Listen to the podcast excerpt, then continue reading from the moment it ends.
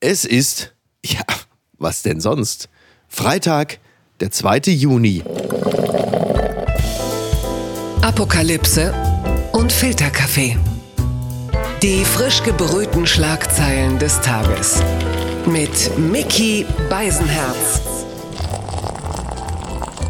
Einen wunderschönen Freitagmorgen und herzlich willkommen zu Apokalypse und Filterkaffee, das News Omelette. Und auch heute blicken wir ein wenig auf die Schlagzeilen und Meldungen des Tages. Was ist wichtig? Was ist von Gesprächswert? Worüber lohnt es sich zu reden? Und dass es sich lohnt, mit ihr zu reden, das habe ich unlängst festgestellt, als ich im Deutschen Hygienemuseum in Dresden mit ihr auf der Bühne saß. Moderiert hat das Ganze der großartige Cornelius Polmer. Liebe Grüße. Sie kennt man als Aktivistin bei und Sprecherin der man kennt sich aus dem Berliner Verkehr. Die letzte Generation Emil van Baalen. Hallo. Hallo, schön dich mal wieder zu sehen. Ja, da freue ich mich auch sehr. Und das ist ja noch gar nicht so lange her, das letzte Mal. Und seitdem hat sich trotzdem schon wieder ein bisschen was getan. Unter anderem zitiere ich gerne, bevor wir richtig einstarten, äh, das Redaktionsnetzwerk Deutschland mit meiner Lieblingsschlagzeile äh, dieser Woche. Und zwar geht es um das Ende der Corona-Warn-App. Sagt zum Abschied leise Virus. Das hat mir sehr, sehr gut gefallen. Die Corona-Warn-App hat seit dem gestrigen Donnerstag etwas, äh, da würden sich viele Menschen in Deutschland darüber freuen. Sie sind vorzeitig, ist sie in Ruhestand gegangen. Und äh, die Frage ist, wie sehr vermisst du sie? Gar nicht. Also ich glaube, so wie auch okay. Corona äh, nicht vermissen, ähm, ja. auch wenn es natürlich nicht ganz weg ist, äh, vermisst man auch die Apps darum herum nicht. Das ist wahr. Die Warn-App äh, war aber auch zuletzt irgendwie, also sie, sie hatte selbst in der Corona-Hochphase ja manchmal nur noch für so ein hilfloses Schulterzucken gesorgt, weil äh, irgendwie hattest du im Haushalt drei Leute, die infiziert waren und die Corona-App war grün und hat gesagt, also von meiner Seite aus kein Problem. Erinnerst du dich noch an so Sachen wie die Luca-App und so? Ist das nicht verrückt, was so alles war? Ja, es kommt mir aber auch echt teilweise so lang entfernt vor. Mhm. Also so richtig, wie als wäre es schon Jahre her. Das ist vielleicht auch die menschliche Kraft, dass wir natürlich, ähm, das wird uns sicherlich in anderer Form auch noch begegnen heute, dass wir natürlich unglaublich gut verdrängen und vergessen können. Ja, ich glaube, da sind wir Experten, auf jeden Fall. Also auch wenn man sich die Klimakrise anschaut, ja, das ist richtig. der beste Beweis. Die Schlagzeile des Tages. NATO-Staaten wollen Ukraine aufnehmen, das berichtet NTV. Bei einem Treffen der NATO-Staaten einigen sich deren Außenminister darauf, die Ukraine aufzunehmen. Dies, und jetzt wird es aber interessant. Dies könne aber erst nach Ende des Krieges mit Russland passieren, erklärt Außenministerin Baerbock. Es soll Mitte Juli weitere Schritte geben. Nur ein Land bremst. Und da kann man jetzt an dieser Stelle natürlich wieder das große Ratespiel anberaumen. Welches Land könnte das denn sein? Wie sehr überrascht warst du, als du hörtest, dass dieses Land Ungarn ist. Ich glaube, die sind auch Experten im Bremsen, würde ich sagen. Deswegen ähm, hätte ich ihnen auch zugeschrieben. Das ist ja in gewisser Hinsicht ja irgendwie auch fast eine bittere Pointe, dass man sagt, also liebe Ukraine, äh, ihr könnt natürlich gerne in die NATO. Äh, kleine Grundvoraussetzung, der Krieg muss vorbei sein. Das ist ein kleiner, ein kleiner Downer, würde ich sagen, weil äh, genau deshalb möchte man ja eigentlich in die NATO, aber vielleicht muss man den jetzt erstmal abschließen, weil die Alternative wäre, wäre jetzt äh, die Ukraine in der NATO, müsste man ja sofort, dann würde ja quasi, also für Laien, jetzt direkt der Bündnisfall einsetzen. Das will man dann möglicherweise auch nicht. Momentan gibt es ja so eine Art privilegierte Partnerschaft. Ja, ich weiß nicht, inwiefern man sich da vielleicht auch ein bisschen einfach macht. Ähm, ich bin keine Kriegsexpertin, aber ich glaube, alles, was die Ukraine braucht, um diesen Krieg zu gewinnen, da rauszukommen und im Nachhinein das Land zu stabilisieren, da sollten wir möglichst gut unterstützen. Wie blickst du auf so Themen, wenn es um Waffenlieferungen geht? Geht oder die äh, jetzt gerade wieder viel zitierte Kampfjet-Debatte oder die Kampfjet-Lieferung. Mit welchem Gefühl betrachtest du solche Meldungen? Ja, finde ich schwierig. Also ich glaube halt wirklich, das, was nötig ist dafür, dass die Ukraine gewinnt, das sollten wir liefern und bereitstellen. Mhm. Auch wenn ich grundsätzlich gegen Krieg bin ja. und dafür bin, dass es im besten Fall eine pazifistische Lösung gibt, glaube ich nicht, dass Putin von ganz alleine aufhören wird, diesen Krieg zu befeuern und ja, die Ukraine da wirklich auch auf die Zusammenarbeit mit uns angewiesen ist. Das halte ich tatsächlich auch für eher unwahrscheinlich. Aber hast du gemerkt, dass du deine Position zum Thema Pazifismus im Allgemeinen verändert hast seit äh, dem Kriegsbeginn? Ja, ich glaube, wenn einem dann nochmal bewusst wird, wie nah dran das eigentlich ist. Ne? Mhm. Und wie schnell sowas passieren kann, dass so ein Krieg einfach ausbricht. Natürlich hinterfragt man da auch nochmal eigene Positionen. Und ich glaube, das wird auch in Zukunft weiterhin nötig sein, gerade wenn es dann um Themen wie Ressourcenkriege und mhm. dergleichen mhm. geht, die leider passieren können. Ähm, da müssen wir langfristig Lösungen finden, wie wir es schaffen, ja, da irgendwie solidarisch rauszukommen und die, die Länder, wo es passiert, gut zu unterstützen. Und natürlich auch, falls es mal bei uns passiert, zu hoffen, dass Leute uns dann unterstützen. Bitte empören Sie sich jetzt. Urteil gegen Lina E. Kubicki stichelt nach Gewaltausbrüchen gegen Grüne. Das berichtet die Frankfurter Rundschau. Nach dem Urteil gegen Lina E. hat die FDP vom eigenen Regierungspartner eine klarere Abgrenzung von linker Gewalt gefordert. So zeigte sich Bundestagsvizepräsident Kubicki irritiert darüber, dass die Grünen-Führung sich nicht von parteiinternen Prozesskritikern distanziert habe, ist, entsteht der fatale Eindruck, dass Teile der Grünen ihre selektive Distanz gegenüber dem Rechtsstaat nie abgelegt haben, sagte der FDP-Politiker und reagierte damit auf einen Tweet von grünen Nachwuchschef Timon Senius, der sein Unverständnis über das juristische Vorgehen gegen die Studentin geäußert hatte. Ja, also sie ist ja gerade eben rechtskräftig verurteilt worden, beziehungsweise sie hat jetzt fünf Jahre und drei Monate Freiheitsstrafe gekriegt. Äh, momentan ist sie noch auf freiem Fuß, aber äh, sobald das Urteil dann rechtskräftig ist, dann muss sie ins Gefängnis. Und seitdem gibt es natürlich sehr viel Aufruhr, es gibt Demonstrationen, es gibt öffentliche Äußerungen, es gibt auch öffentliche Solidaritätsbekundungen, unter anderem hier von Timon Senius. Aber es gibt natürlich auch viele Menschen, die sagen, da hat der Rechtsstaat einfach seinen Rahmen ausgeschöpft. Und wie fühlst du bei, bei dem Urteil? Ich kann grundsätzlich erstmal verstehen, dass Menschen mega verzweifelt sind, wenn sie sehen, dass die rechte Szene wächst und mhm. dass, ähm, ja, dass die zugrunde liegenden Probleme, die Rechtsextremismus befördern und ja, weiter wachsen lassen, einfach von der Politik nicht angegangen werden. Trotzdem mhm. glaube ich, dass es eine friedliche Lösung braucht und dass es friedlichen Protest braucht, um dagegen vorzugehen und kann insofern verstehen, dass erstmal dieses Urteil gefällt wurde, auch wenn ich in Frage stelle, ob ja die Verhältnismäßigkeit gegeben ist von der Dauer der Haftstrafe. Also es ist ja so, ähm, Ronen Steinke hat in der Süddeutschen Zeitung einen, wie ich finde, wieder mal sehr klugen Artikel geschrieben. Er schreibt, es gibt keine gute Selbstjustiz, auch nicht gegen Nazis. Er schreibt, die hohe Haftstrafe für Lina E. ist vertretbar. Der Staat kann diese Art von Gewalt nicht dulden. Und doch weckt das Urteil gemischte Gefühle. Sachsens Ermittler gehen nicht mit gleicher Härte gegen rechte Schlägertrupps vor. Und ich glaube, das ist ja auch ein bisschen der Kern des Problems, weswegen viele Leute sich mit der linken Gruppierung, deren ja wahrscheinlich Anführerin Lina Eder ja jetzt verurteilt worden ist, sich solidarisieren. Nur man muss, glaube ich, auf der anderen Seite auch mal relativ deutlich machen, was da eigentlich passiert ist. Ja, also da sind diese Leute, die wie wir alle oder viele von uns Nazis fürchterlich finden und äh, die Ideologie dahinter zutiefst ablehnen. Aber die sind natürlich auf Leute losgegangen, haben ihnen mit Hämmern die Fußgelenke zertrümmert, ja. haben andere Leute mit Äxten und äh, Hämmern angegriffen. Also es ist wirklich drastischste Gewaltausübung. Und Natürlich muss der Rechtsstaat solche Leute aburteilen und darf sein Urteil nicht davon abhängig machen, ob wir mit der zugrunde liegenden Ideologie dahinter in irgendeiner Form sympathisieren. Weil das finde ich schon bemerkenswert, dass teilweise die Leute, die sich jetzt für Lina E. und die anderen einsetzen, immer so tun, als geht es da um eine Gruppe, die Gauland die Badehose geklaut hätten oder so. Also es ist ja wirklich, die, also es ist ja mehrfach, da wurden eine, eine schwangere ja. Frau mit, mit einer Chlor-ähnlichen Flüssigkeit übergossen. Also wirklich härteste Gewaltausübung da muss ich sagen, also so sehr ich Nazis verabscheue, aber ich möchte auch nicht, dass da Leute, die andere mit Hämmern traktieren, dass sie einfach vom Rechtsstaat äh, dann nicht entsprechend verurteilt werden. Das muss halt auch passieren. Absolut, also da stimme ich dir total zu. Ich sehe das auch, dass es notwendig war, hier ein Urteil zu sprechen und auf jeden Fall auch gerechtfertigt und wichtig. Ich glaube halt, dass es, genau, dass es wichtig ist, dass es dann halt fair ist, auch auf der anderen Seite. Dass, wenn rechte Straftäter ähnliche Taten machen, dass sie eben genauso lange verurteilt werden. Das ist halt die Grundvoraussetzung.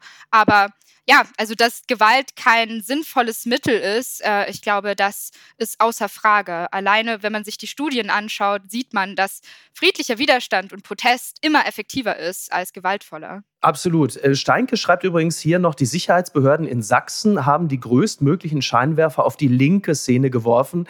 Eine eigene Polizei, Soko, ein breites Arsenal an Überwachungsmethoden, viel Druck vom Innenminister, um anklagbare Fälle zu finden. Akribischer geht es kaum. Und das ist halt nicht nur in Sachsen natürlich manchmal der Eindruck, der entsteht, dass es da ein gewisses Ungleichgewicht gibt. Wobei ich mir auch nicht ganz sicher bin, ob Lina E. und ihre drei Mitstreiter dem linken Thema der Antifa einen Gefallen tun, wenn sie plötzlich zu dieser Art von Gewalt neigen. Denn die allgemeine Lesart war ja immer, die rechte Gewalt wendet sich gegen Menschen, die linke Gewalt zumeist gegen Autos und Co. Wenn du jetzt mhm, natürlich gegen Gegenstände, gegen ja. Gegenstände und wenn du jetzt natürlich diese Aktion hast, dann liefert es natürlich den Leuten ähm, Argumente, die sagen, naja, Freunde, ganz so harmlos sind die dann auch nicht. Mhm, ja, da kommt dann die Hufeisentheorie wieder ins Spiel. Ne? Selten hat sich das Hufeisen da näher äh, nach rechts bewegt als in diesem Falle. Ne? Ja, das ist natürlich schade.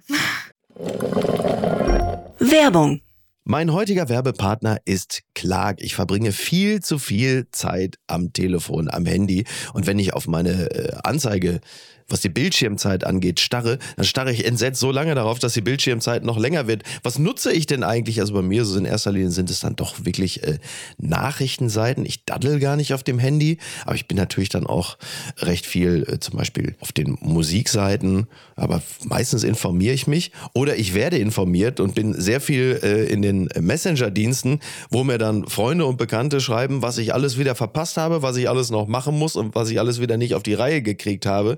Und da kommt Clark ins Spiel, denn Clark organisiert mein Leben ein kleines bisschen besser. Mit Clark hast du nämlich alle deine Versicherungen im Blick und musst nicht ständig in verschiedenen Apps nachschauen, wann die nächste Kündigungsfrist ist, ob dein Schaden übernommen wird oder an wen du dich wenden kannst. Und hätte ich mal Clark benutzt, dann hätte ich nicht vor zwei Wochen Flatterband an meinem Auto gehabt. Äh, mehr sage ich dazu nicht. Mit deiner Unterschrift bei der Anmeldung wird Clark dein neuer Versicherungsmakler. So können sie deine Interessen gegenüber den Versicherungsgesellschaften vertreten und dir einen digitalen Service mit allen Vorteilen anbieten. Das Maklermandat greift für alle deine Versicherungen, die du in der Clark-App angibst und hochlädst. Du kannst natürlich jederzeit und kostenfrei deine Vollmacht zum Maklermandat widerrufen. Vergiss also das mühselige Suchen Suche nach deinen Policen und manage deine Versicherung digital on the go 24-7. Ach Gott, ja, das wäre so schön. Das muss man machen. Das ist fantastisch. Das könnte mein Leben so deutlich erleichtern. Hol dir ein Upgrade mit Clark. Also Clark spendiert allen HörerInnen einen Shopping-Gutschein von bis zu 30 Euro. Einfach die Clark-App runterladen oder direkt auf die Website gehen. Clark.de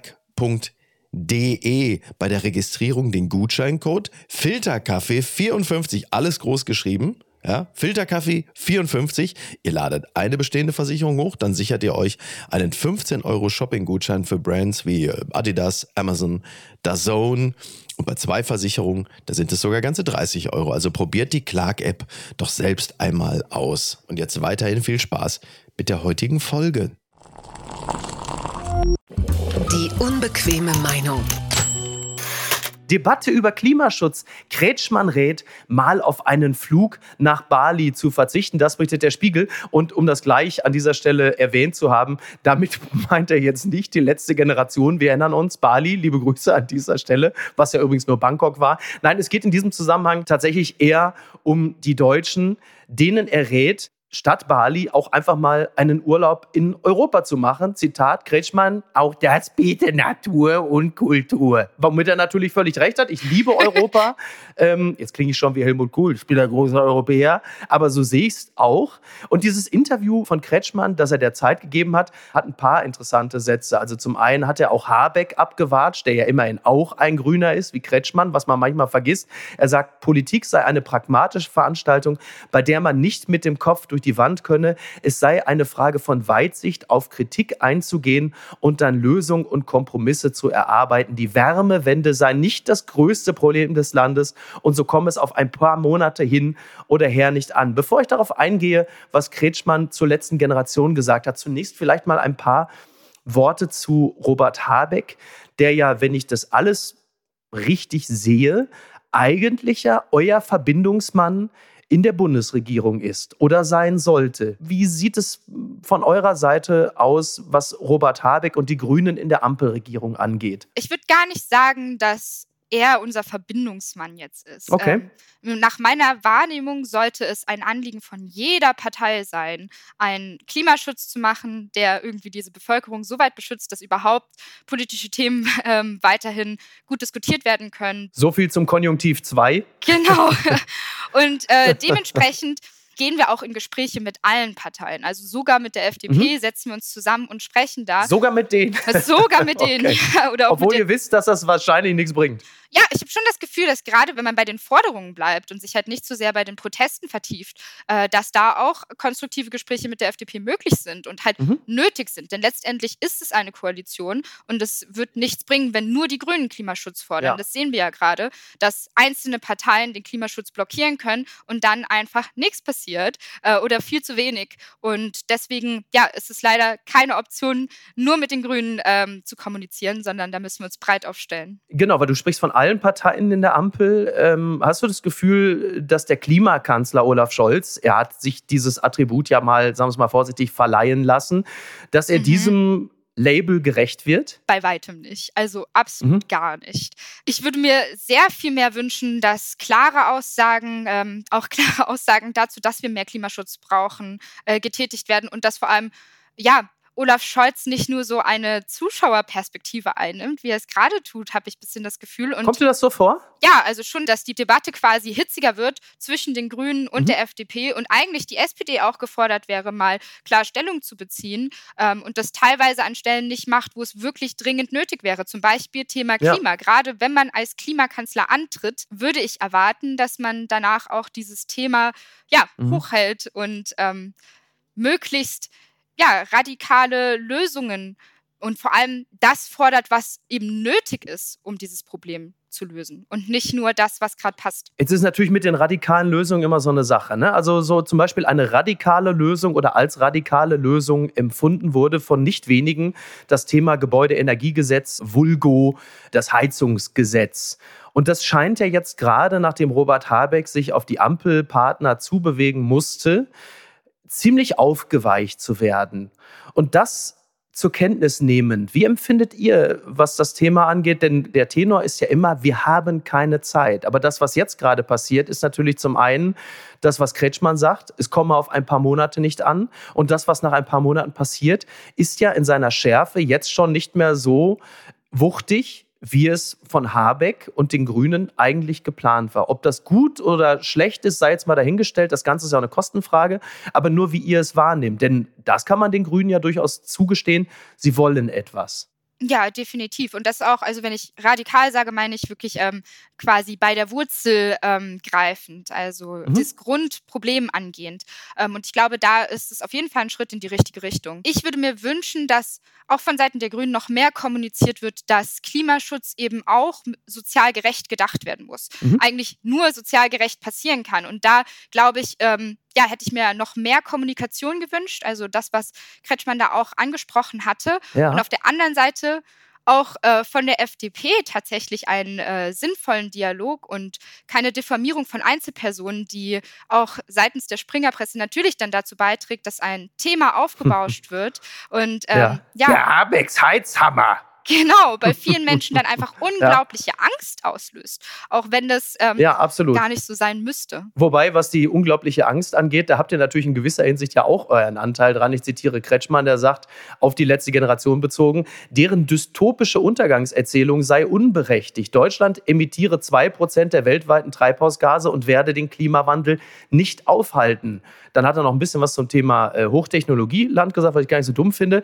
Aber nur darauf bezogen ist es einerseits schon eine Form von Kapitulation und zum anderen natürlich, habt ihr einen anderen Sound drauf als die dystopische Untergangserzählung? Ich glaube schon. Also ich finde, wenn wir jetzt hier so sprechen, äh, ich weiß nicht, ob du viel dystopische Untergangserzählung rausest, aber. Nein, überhaupt nicht. So habe ich dich ja auch kennengelernt. Also genau. Ich glaube schon, dass wir, dass wir jetzt nicht nur diese Szenarien aufmachen. Und ich meine, man muss sich ja auch nochmal fragen, wo kommen die denn her? Es ist ja eigentlich nur so, dass wir das, was wissenschaftlich feststeht, teilweise mehr in Bildern verpackt, aber die Grundlagen sind ja dieselbe, nochmal wiedergeben. Und ich glaube, ja, da muss man auch mal hinterfragen, warum dann halt diese Fakten nicht als dystopisch mhm. angesehen werden, denn das sind ja. sie. Und alles, was wir tun, ist halt das nochmal in eine Geschichte verpacken. Ja, das Problem ist ja manchmal nur, dass die Geschichte ja äh, gefühlt immer dieselbe ist. Das heißt, also man möchte irgendwie morgens zur Arbeit kommen, dann kleben die da wieder und gehen allen auf den Sack.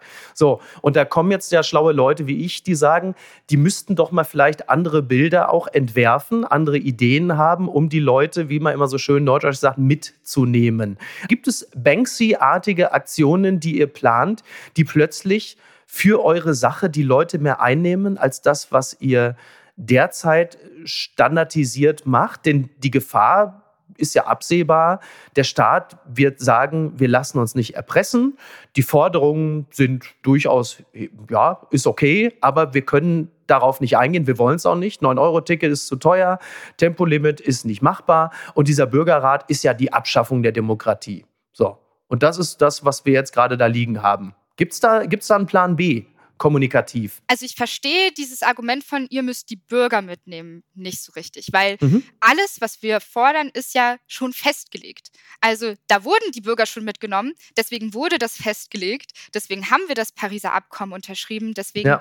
haben wir ja zugestimmt, diesen Klimaschutz voranzutreiben und das passiert gerade nicht. Und auch wenn man sich die Umfragen anschaut, dann ist es ja nicht so, dass die Mehrheit der Bevölkerung gegen Klimaschutz ist. Im Gegenteil, sie sind dafür. Das mhm. heißt, wir haben allein ein Umsetzungs Problem. Und deswegen machen wir den Druck auf die Politik. Und das, ja, das wird sich trotzdem in den nächsten Wochen auch nochmal verändern. Also da wird es auch eine breitere Bandbreite an Protesten okay. geben als jetzt. Ähm, eine Wundertüte ist da eine, eine, ein, ein Füllhorn an Ja, eine Wundertüte okay. ist der passende, passende ja. Wort, genau.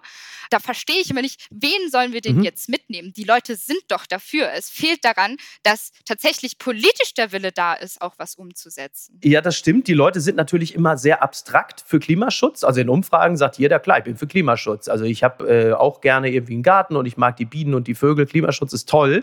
In dem Moment, wo du merkst, das kann aber was kosten und das ist ja nun mal leider noch der bisschen holprig vorgetragene Teil der Erzählung, dass Klimaschutz, Transformation eben Geld kostet. In dem Moment Moment siehst du, sicherlich auch durch schlechte Kommunikation seitens der Ampel bedingt klar, siehst du aber auch, die Unzufriedenheit der Deutschen mit der Ampelregierung war noch nie so hoch wie gerade jetzt. Und das gehört natürlich auch dazu. Absolut. Und ich, ich kann das auch gut nachvollziehen.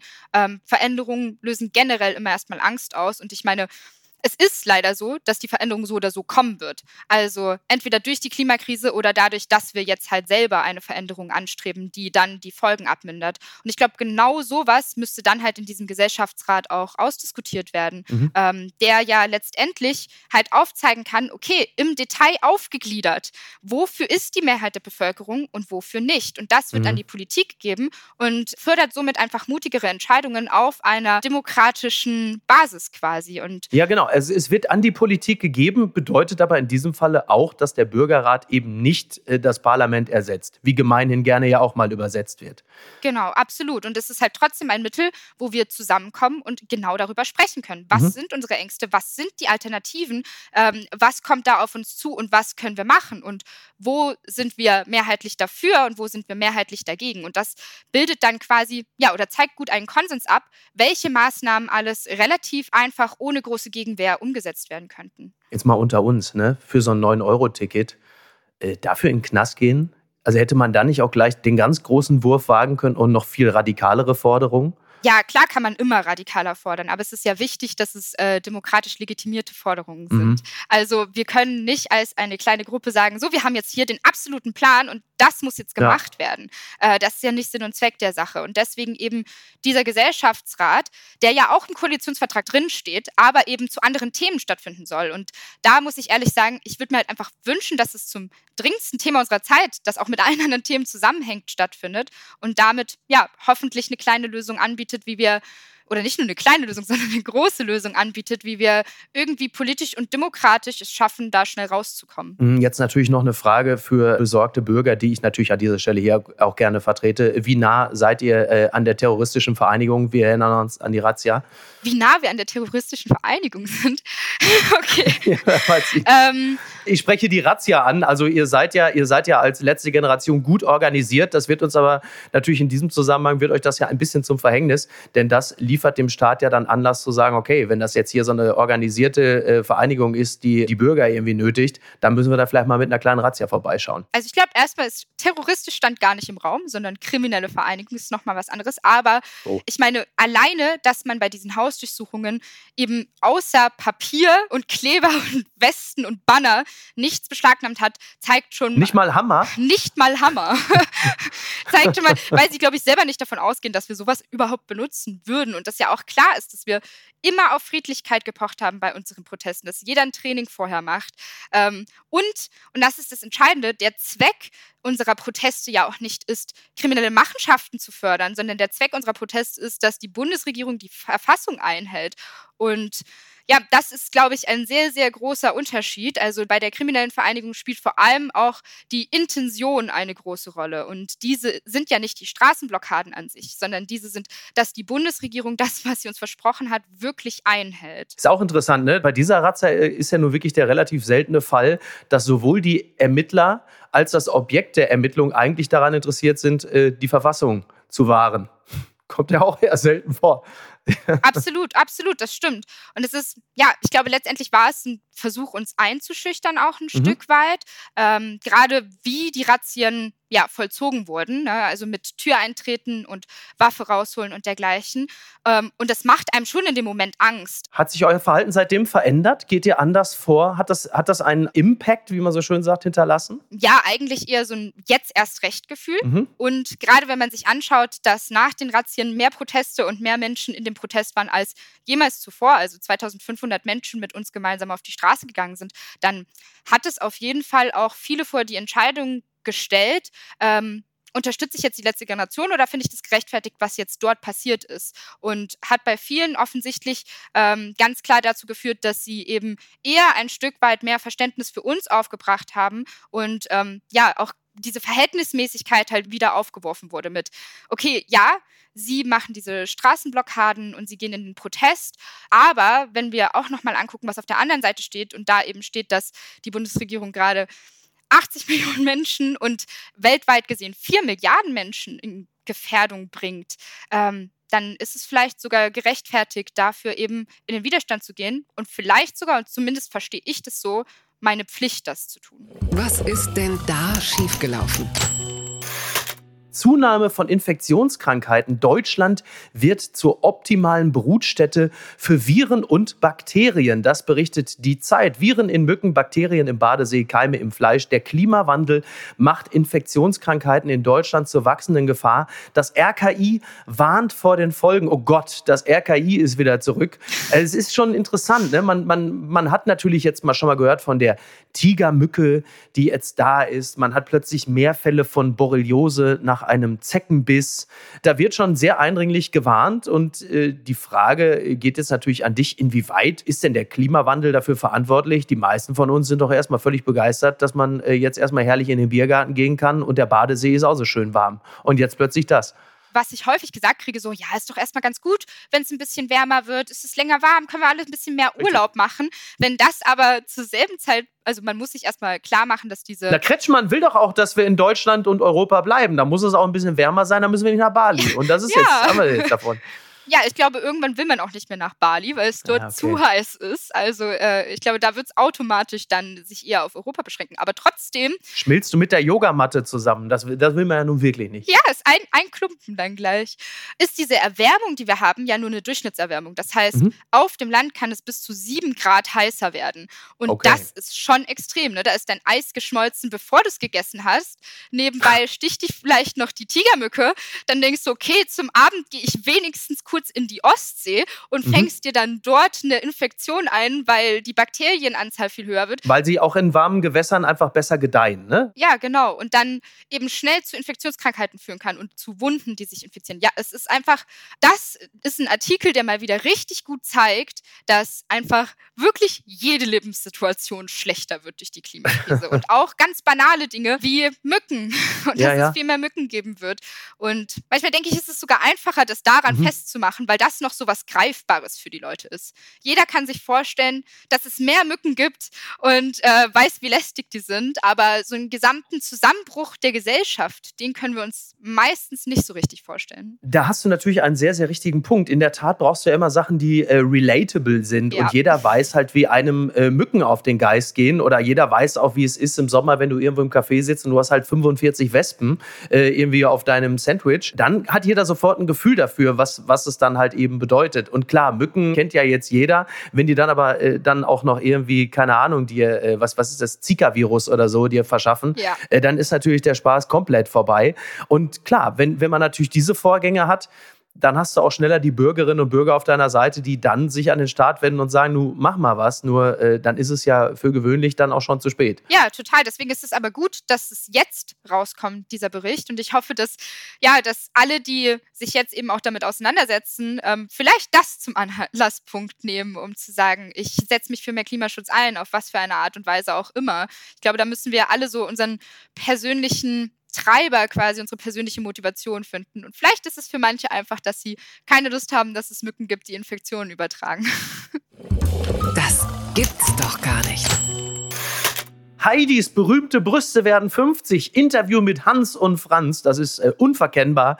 Die Bild-Zeitung. Sie gehören zu Heidi Klum wie die Alpen zu Tirol. Ihre als Hans und Franz bekannt gewordenen Brüste. Und die Bild-Zeitung war sich anlässlich des 50. Geburtstages von Heidi Klum äh, nicht zu, also, also, sie haben einfach, also jeden, wirklich jeden erwartbaren Gag, jedes Wortspiel gemacht im Zusammenhang äh, mit Brüsten, die überhaupt zur Verfügung waren. Ich muss das jetzt nicht alles zitieren, deswegen frage ich an dieser Stelle nur, äh, was kann eine junge Frau wie du mit einer Person wie Heidi Klum anfangen? Du bist 23 Jahre alt, du bist also auch im besten Alter, ähm, um theoretisch eine Karriere angefangen zu haben, als Teil der Mädchen von Heidi Klum, hast dich aber für einen nun eindeutig anderen Weg entschieden. Sympathisierst du mit einer Person wie Heidi Klum? Wie blickst du auf diese Person, die ihre ganz eigene Definition von Female Empowerment entworfen hat?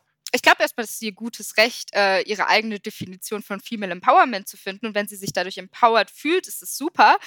Aber ich sehe ja gerade ähm, die Anfänge der Sendung und ähm, die ersten Jahre von Germany's Next Top Model, aber auch die letzten ähm, als ja zumindest kritisch. Mhm, ja, das ist sehr konziliant. Das hätte jetzt theoretisch auch von Olaf Scholz kommen können. Also welche Emotionen hast du bezüglich? Also wenn du jetzt guckst du Germany's Next Top Model gucken, hast du hast du Freunde oder Freundinnen, die das schauen? Tretet ihr über sowas in den Dialog? Gibt es das überhaupt? Also ich habe das früher mal so mit zwölf oder sowas schon geschaut, äh, wenn das lief. Jetzt gucke ich das nicht und ich habe aber auch ein, zwei Freundinnen, die das, sich das manchmal noch anschauen. Ähm, ja. Ja, also ich meine, erstmal, ich, ich kann es gut verstehen, man kann halt irgendwie ganz gut damit abschalten ne, und man kann irgendwie, ja, halt wirklich einfach so ein bisschen äh, in der Freizeit mal runterkommen. Und mhm. das sei auch jedem vergönnt. Und trotzdem glaube ich, dass eben solche ja, solche Sendungen nicht von den größten Problemen der Zeit ablenken sollten und das nicht der einzige Lebensinhalt sein ja. sollte. Was sind so deine Guilty Pleasures? Also A, womit lenkst du dich ab und B, was sind so Dinge, die so super banal sind, die aber dir Freude bereiten? Super banal, aber Freude bereiten tut mir vor allem Kochen. Also ich, okay. ich liebe es. So, heute Morgen zum Beispiel bin ich aufgewacht und habe mich erstmal richtig doll gefreut, dass ich gestern so ein Beeren-Tiramisu gemacht habe und davon noch was übrig hatte. Es war geil. Okay. Und, und das esse ich dann halt so früh und freue mich einfach darüber. Und es ist halt eine banale Freude, die man dreimal am Tag haben kann. Das ist schön. Ja. So richtig runterkommen tue ich vor allem durchs Malen. Also ich, ich liebe Zeichnen und Malen und ich höre dann einen Podcast, so wie jetzt hier, ähm, oder ja ja, irgendwie ein Hörbuch und mal einfach ein bisschen und habe das Gefühl. Was malst du? Was, was, was benutzt du für Farben? Was sind es für Bilder? Ist es eher so abstrakte Malerei? Ist es Landschaftsmalerei? Sind es helle Bilder? Sind es eher dunkle? Also man würde natürlich jetzt klischeehaft sagen, naja, die ist von der letzten Generation, da sind die Bilder Nur wahrscheinlich alle schwarz und, und alles nee. ist wirklich Weltuntergang.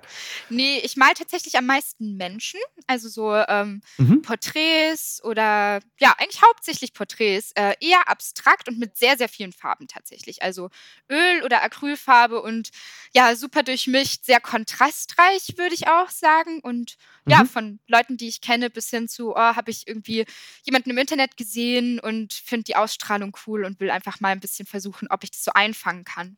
Endgültig zu weit gegangen. Polizei will Wohnung durchsuchen, Kühlschrank voller Drogen, fliegt aus dem Fenster im dritten Stock, das berichtet der Merkur. Angekündigt hatte die Polizei die kurzerhand beschlossene Durchsuchung einer Wohnung in Nürnberg am Montagabend, 22. Mai nicht. Daher wussten sich die Tatverdächtigen anscheinend nicht anders zu helfen, als den Kühlschrank voller Drogen aus dem Fenster im dritten Stock zu werfen. Geholfen hat ihnen das nicht. Ähm, als bei euch äh, äh die letzte Generation, als ihr die Razzia hatte, was habt ihr da, äh, welche, welche Möbel habt ihr aus dem Fenster geworfen? so Bahnwesten, ja, genau. die aus dem Fenster fliegen, stelle ich mir gerade vor. Ähm, nee, ich bin erstmal unglaublich froh, dass dieser Kühlschrank niemand das ist richtig, hat. Ja. Äh, und finde auch, mhm. Also ich finde trotzdem den Enthusiasmus und ich kann den Gedankengang auch gar nicht so richtig nachvollziehen. Also wie dachte man sich, okay, ich werfe das jetzt da raus ja. und dann fällt es schon nicht auf. Das ist interessant. Also es ne? wird ja niemandem auffallen, dass dann dort unten am, auf der Straße auf einmal ein Kühlschrank ja. liegt.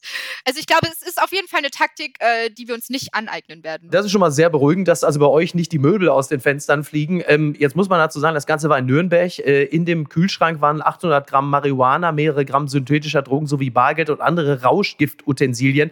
Sind wir ehrlich, wäre das Ganze in Berlin gewesen, wäre die Polizei unten äh, auf dem Bürgersteig gewesen, wäre der Kühlschrank weg gewesen. Das wäre also an dieser Stelle vielleicht. ah, da geht die Strategie wieder auf. Da geht die Strategie wieder auf. Man muss sich halt nur die richtige Stadt aussuchen. Schauen Sie, Nürnberg, ja, das ist Nürnberg. natürlich Markus Söderland. Da ist natürlich Zucht und Ordnung, Drogenfreiheit. Ne? Von daher, ja.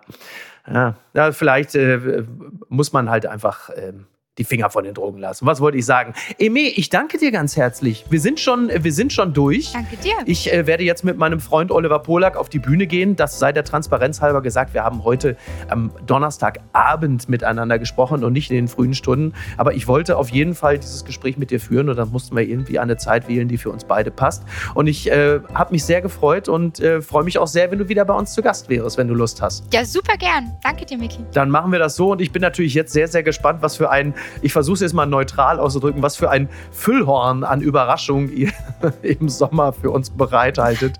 Und äh, wir alle werden äh, jetzt auf Kretschmann hören und Europa für uns entdecken. Ich drücke die Daumen für deinen Auftritt gleich auf jeden Fall. Der ist mit Oliver Polak, da kann man immer die Daumen drücken. Dankeschön, Emi. Hat mich sehr gefreut. Dankeschön. Bis bald. Mach's gut. Ja, sehr ciao, gerne. Ciao. Tschüss. Bis dann. Apokalypse und Filtercafé ist eine Studio Bummens Produktion mit freundlicher Unterstützung der Florida Entertainment. Redaktion Niki Hassania. Executive Producer Tobias Baukhage. Produktion Hannah Marahiel. Ton und Schnitt Lara Schneider. Neue Episoden gibt es immer montags, mittwochs, freitags und samstags. Überall, wo es Podcasts gibt. Stimme der Vernunft und unerreicht gute Sprecherin der Rubriken Bettina Rust.